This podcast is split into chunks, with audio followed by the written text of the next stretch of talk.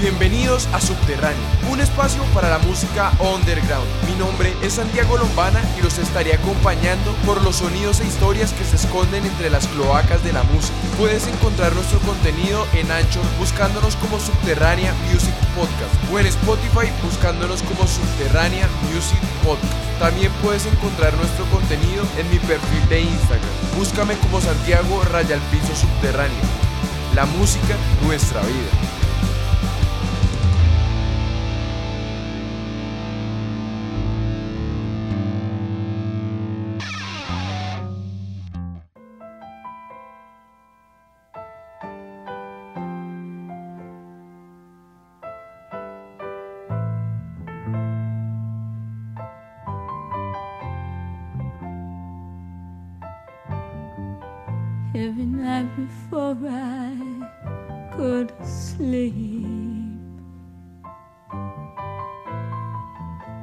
Find a ticket, win a lottery. Scoop the pearls up from the sea. Cash them in and buy you all the things you need.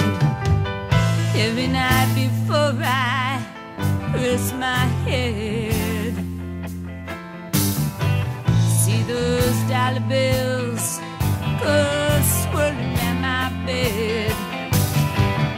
I know they're stolen, but I don't feel bad. I take that money, buy you things you never had. Oh,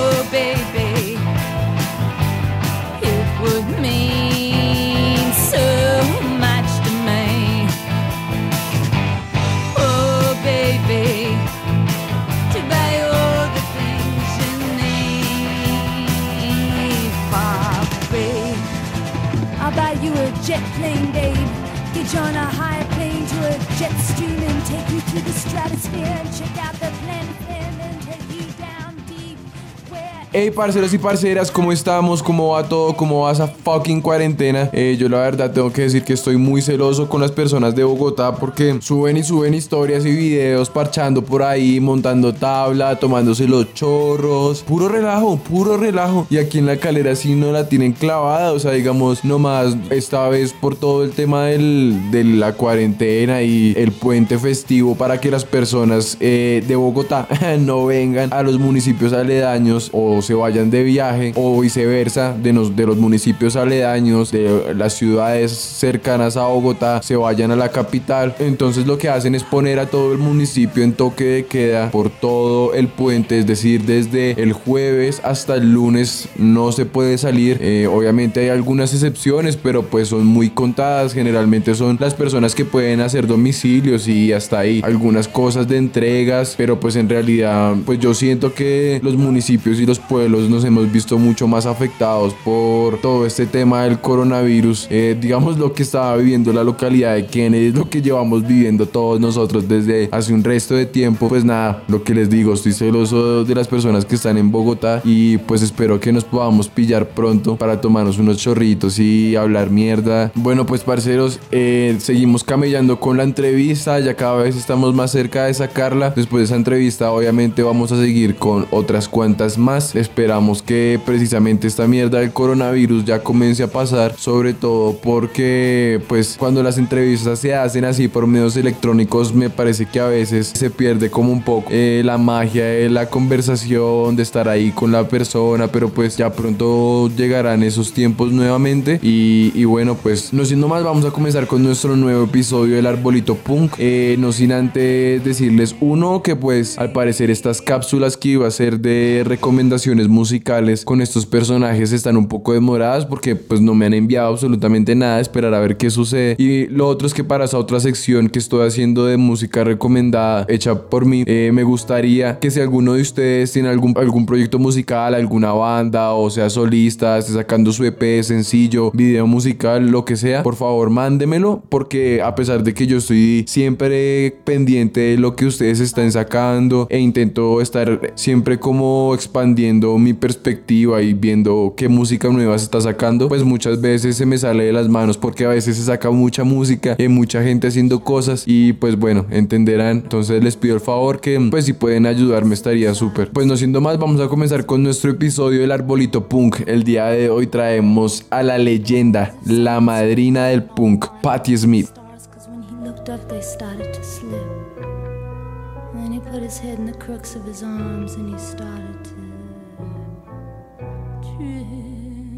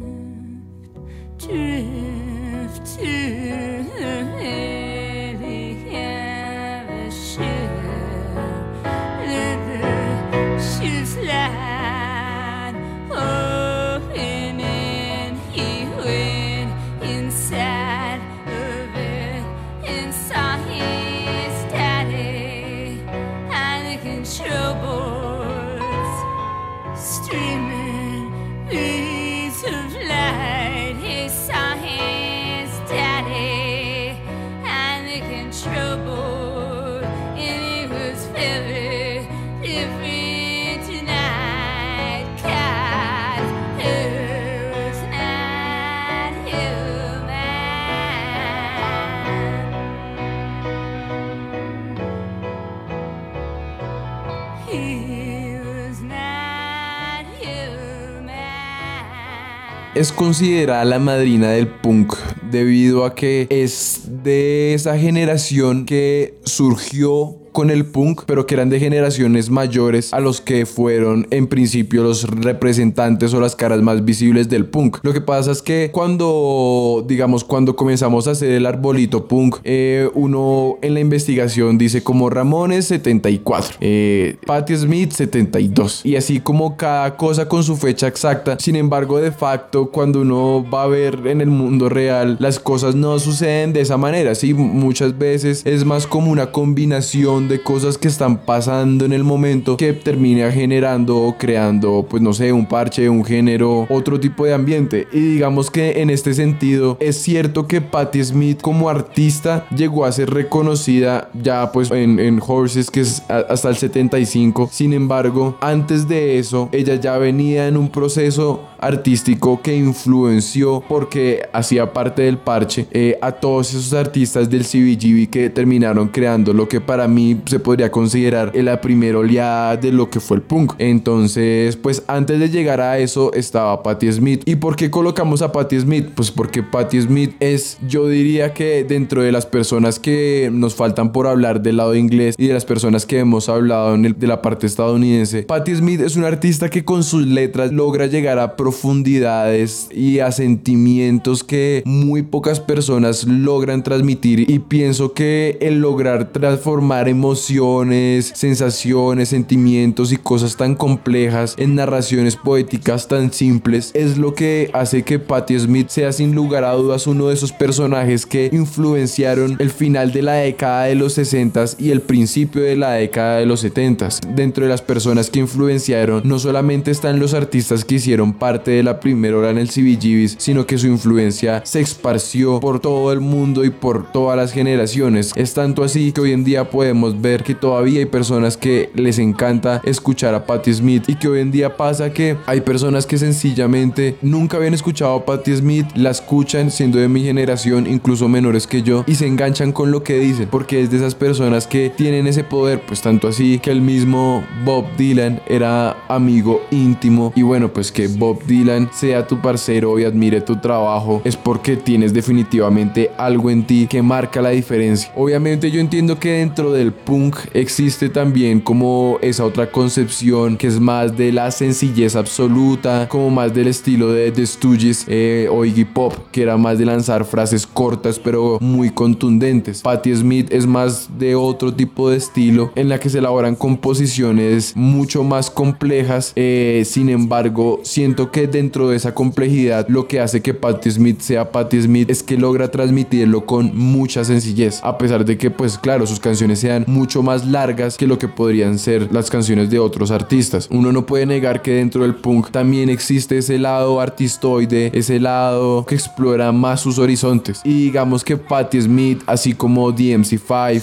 así como los Dolls, así como muchos artistas de los que ya hemos hablado aquí, creo que el único que no llegó a ser completamente hippie fue David Bowie. Sin embargo, todas estas generaciones que vienen antes del punk, lo que se conoce como proto-punk, a pesar de que no son completamente hippies, que fueron muy influenciadas por el hippismo y tienen muchas cosas del hippismo. Sin embargo, pues yo sé que muchas personas tienen como entendido que el punkero siempre tiene que odiar al hippie. Sin embargo, yo siento que esta relación es muy parecida a la relación que todos tenemos con ciertas figuras mayores a uno que uno respeta pero odia. Es como, parce, yo respeto muchas cosas de usted, pero me cagan otras de usted que hace que simplemente sea re difícil convivir juntos, pero al final hay muchas cosas que los unen y por eso es que el protopunk y todos estos artistas que fueron muy influenciados por el hipismo también influenciaron bastante el punk, porque igual también en otro momento, a pesar de que tenían muchas cosas hippies, también se salían un poco de ese estereotipo, ¿no? Entonces eso también marcaba la diferencia y ayudaba a que otras personas se lograran identificar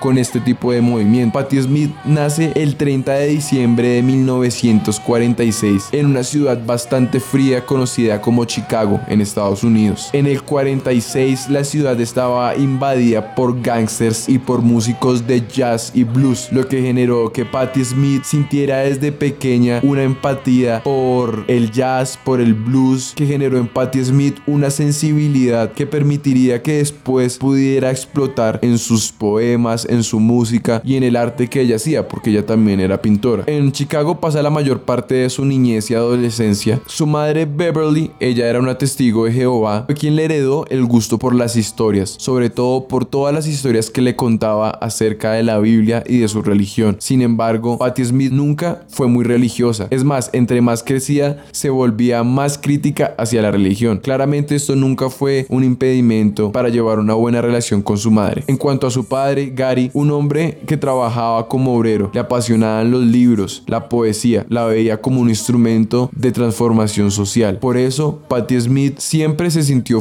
fuertemente influenciada por la literatura. Además que en su niñez tuvo todo tipo de enfermedades, tuberculosis, hepatitis y escarlantina. Esto lo único que hizo fue que Patti tuviera mucho tiempo para recuperarse y meterse dentro de la literatura y la poesía. Ya hacia 1967, Patti Smith decide dejar los estudios universitarios. No se sentía bien con la academia, pensaba que con el arte podía ir mucho más allá y que la academia imponía muchas reglas que ella no estaba dispuesta a Por esto, en este mismo año, Patti Smith decide irse a New York. En esta ciudad, Patti Smith comienza a madurar su arte. ¿Qué quiero decir con esto? Pues Patti Smith es una persona que llevaba toda su vida trabajando como artista, haciendo pintura, poesía, eh, música, pero no era simplemente de esas personas que eh, lo ven como un hobby, sino que realmente lo vivía día a día. Por lo general, ese tipo de personas llegan a un punto en su vida en el que comienzan a madurar su estilo, todo lo que han aprendido y todo lo que han venido desarrollando a lo largo de los años. Este momento de la vida del artista llegó a Patti Smith en el momento en el que decide dejar su universidad e irse a New York, porque Patti Smith se va a New York en una época en la que el hipismo estaba finalizando, pero por eso mismo estaba llegando a sus puntos más altos. Y New York era una de las ciudades que más estaba fortaleciendo el pensamiento creativo en la época. Patti Smith solía parchar, como decimos aquí, con personas como Janis Joplin, Roger McGuinn, Chris Christopherson, Billy Swan, toda esta gente que tocaba en bandas, que tocaba instrumentos, solían parchar en hoteles, en bares de poca monta y cuando hacían círculos artísticos, cuando llegaban al momento de Patti Smith, comenzaba a recitar poemas y todos respetaban lo que ella hacía. Sin embargo, fue esa unión con el pensamiento crítico y político que tanto caracteriza a Patti Smith lo que generó que Patti Smith pasara de la poesía al rock and roll con poesía, por razones políticas, porque no solo adoraba el rock and roll y todo lo que estaba haciendo el rock and roll a su alrededor. Recordemos que el hipismo y el rock and roll van de la mano. Acuérdense de Jimi Hendrix, de los festivales como Woodstock. Toda esta generación influenció directamente a Patti Smith, quien dijo como, bueno, vamos a combinar estas dos cosas. Y a pesar que en un principio no fue fácil, Patti Smith es de esas artistas en la época no fueron valoradas ni entendidas, pero que años después se demostró la importancia de ella dentro del arte no solo a nivel estadounidense, sino a nivel mundial. En New York, Patti Smith se desenvolvió en diferentes aspectos del arte. Del 67 al 71, Patti Smith posó como modelo, actuó en performance, escribió poemas, pintó cuadros y pareciera que su capacidad artística no tuviera ningún tope. Para el 74, Patti Smith ya hacía sus propios conciertos, inicialmente con el guitarrista Lanny Kane, que es uno de los guitarristas que ha acompañado a Patti Smith en casi toda su carrera. El bajista Ivan Krall, que no solamente tocó con Patti Smith, sino que ha sido compositor de canciones que han sido grabadas por YouTube, Pearl Jam, entre otras grandes bandas. El baterista JD, quien fue reconocido sobre todo por su trabajo con Patti Smith, además de haber sido nominado dos veces para entrar al Salón de la Fama, y el pianista Richard Saul. Esta era la formación inicial del grupo de Patti Smith, conocido como Patti Smith Group, y recordando el dato curioso de que Ivan Kralk era un refugiado checoslovaco. Recordemos que Patti Smith vivió toda la Guerra Fría, vivió el final de la Segunda Guerra Mundial, es de esas generaciones que vivió la Guerra de Vietnam, sintió en carne propia todos los desastres que este tipo de cosas podían generar emocionalmente, claro está. Siendo honestos, pues Estados Unidos no es que haya sido el país que más ha sufrido bajas dentro de su territorio. En este año, financiados por Robert Mapplethorpe, quien fue un gran amigo de Patti Smith, que conoció en su llegada a New York, fotógrafo. Es más, las fotos de los álbumes de Patti Smith generalmente fueron tomadas por él. También fue él quien se encargó de ayudarles a financiar su primer sencillo, Hey Joe Peace Factory, que fue lanzado en 1974. A pesar de que su música no fuera una música muy comercial, a diferencia de Blondie, acordémonos que son dos artistas que son contemporáneas y que incluso en un podcast que se llama Mostras de Rock, recuerdo que en un capítulo hablaban que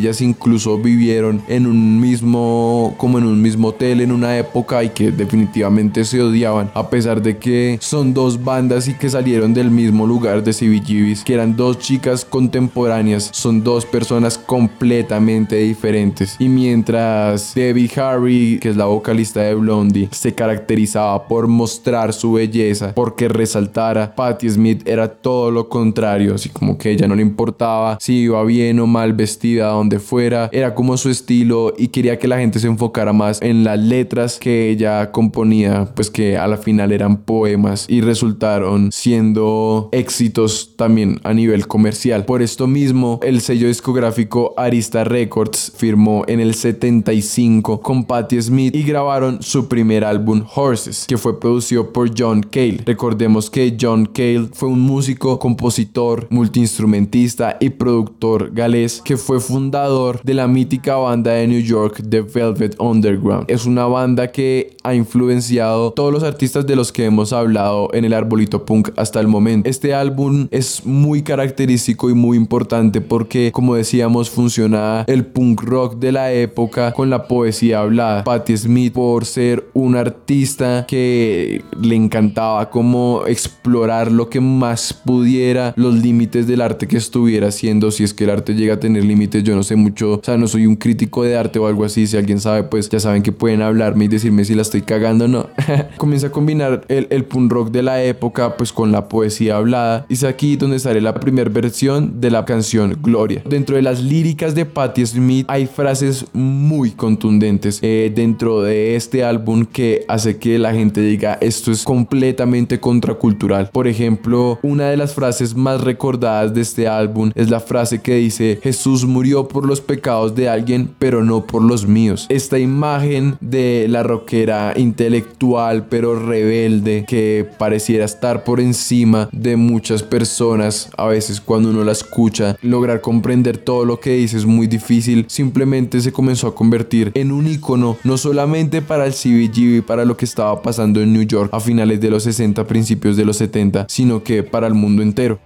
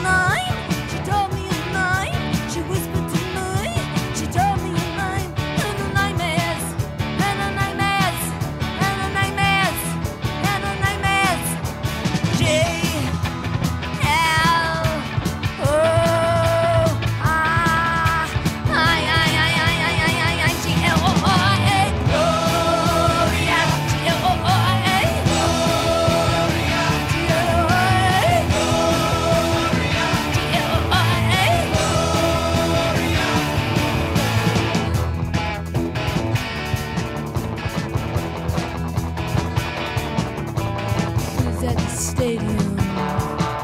You're 20,000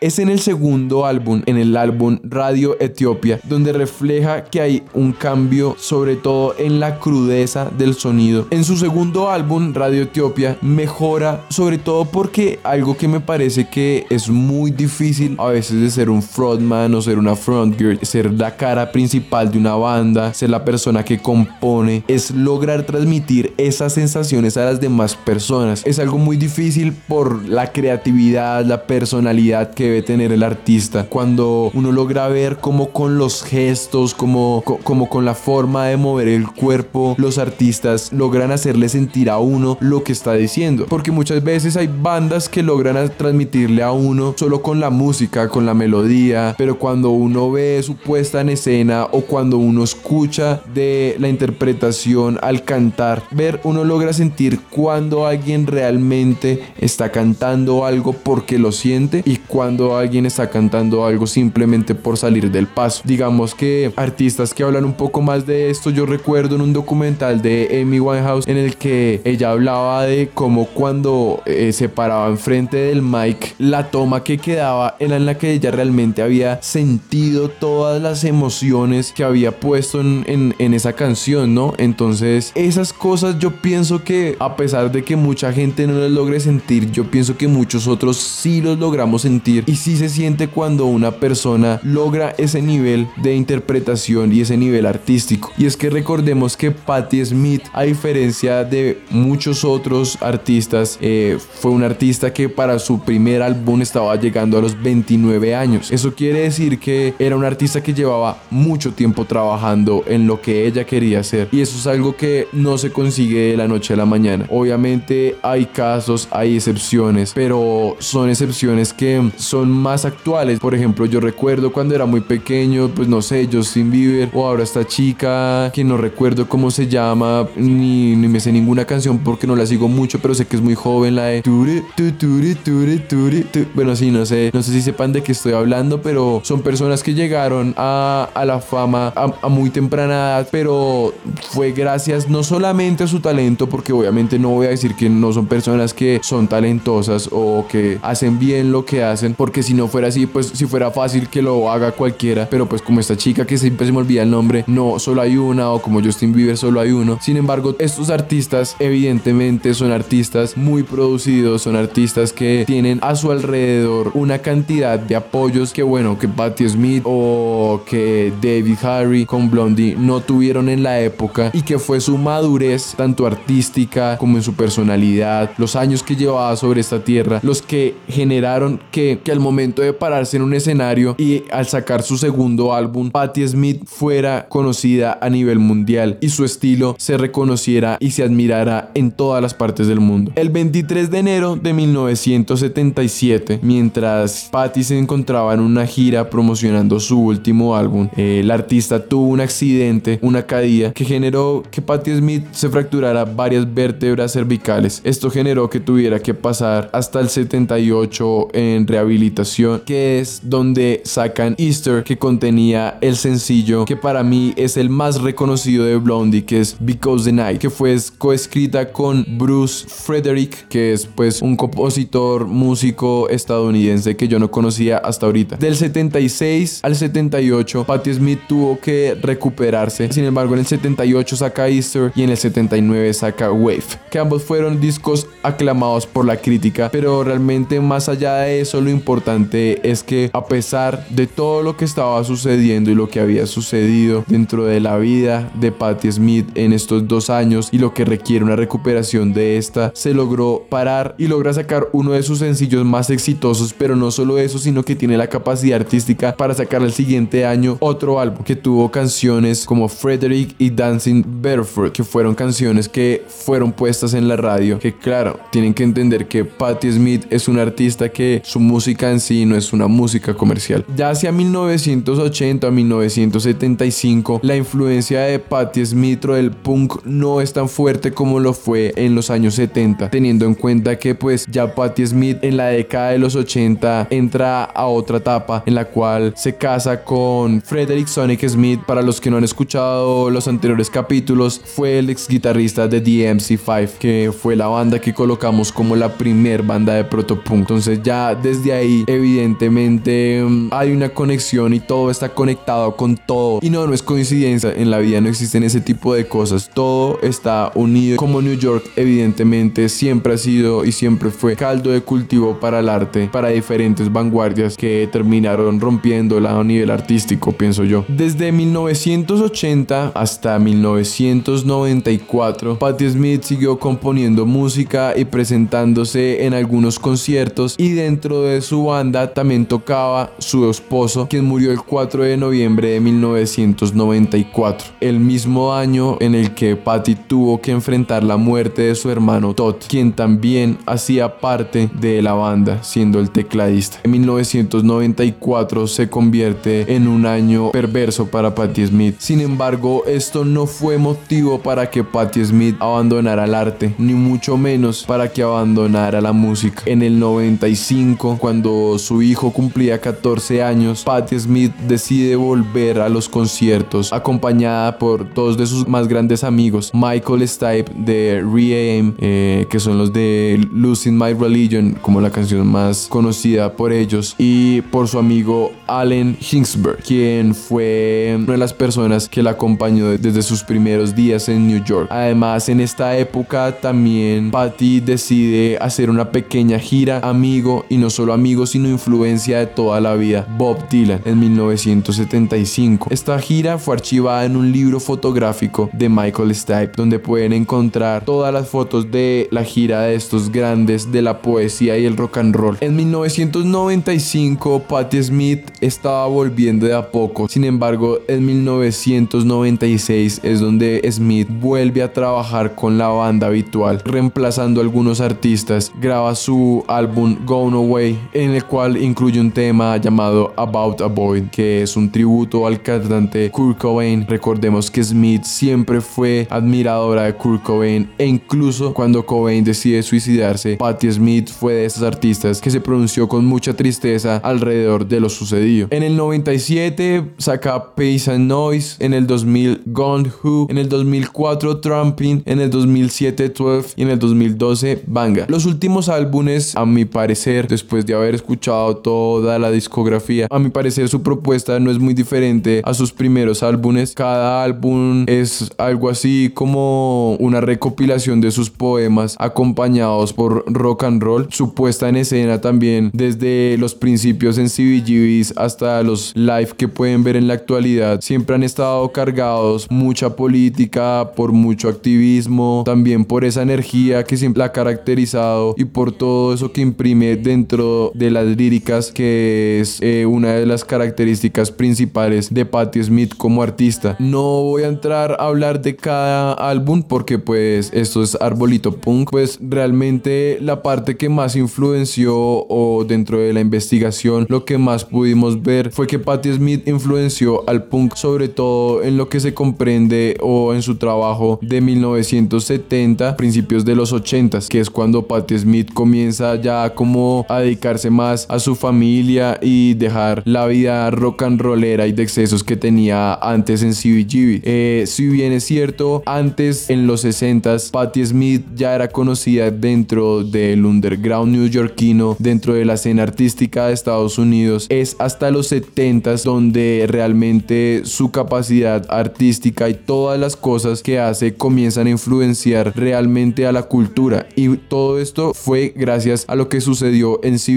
Entonces vemos que su aporte en el punk se ve más ligado a todo lo que comenzó a suceder. Todos esos artistas que comenzaron a converger en un lugar llamado CBGB. Y pues Patti Smith fue la cara artista del punk, me parece a mí, que fue esa persona que comenzó a expandir esos mismos parámetros que se venían dando dentro de lo que conocíamos como protopunk o que después iba a ser considerado punk, como por ejemplo lo que hablábamos de la diferencia dentro compositiva de Iggy Pop y su sencillez a Patti Smith y su poesía que a pesar de que puede llegar a ser muy compleja, también es una manera de describir sentimientos, sensaciones y sucesos bastante complejos y materializarlas en música y palabras que sean sencillas y sean fáciles de digerir. Y bueno, eso fue todo por hoy. Ella fue Patti Smith. Espero que les haya gustado. Las mejores. Nos pillamos en un próximo episodio de Arbolito Punk. Se viene entrevista y después vamos a hacer otro capítulo de recomendaciones. Pues nada, cualquier cosa. Ya saben que si se le quieren medir hacer una cápsula de Patti Smith me avisan. En cuanto a documentales, solo encontré como una especie de película que también es dirigida por ella. Pues no sé si les gusta. Igual si están interesados se las puedo pasar. Está subtitulada. Cuenta como la visión de Patti Smith acerca de su propia vida. Eh, sin embargo, el relato que va haciendo ella es muy poético, entonces a veces es un poco lento, pero bueno, pues seguramente a alguien le va a gustar y si están interesados, pues ya saben que me pueden escribir.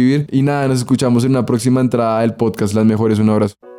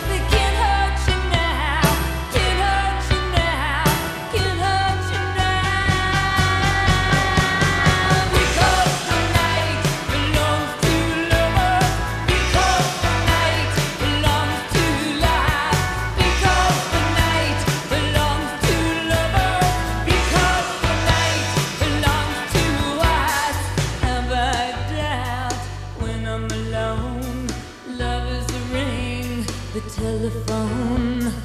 Love is an angel disguised as lust. Here in our bed until the morning comes.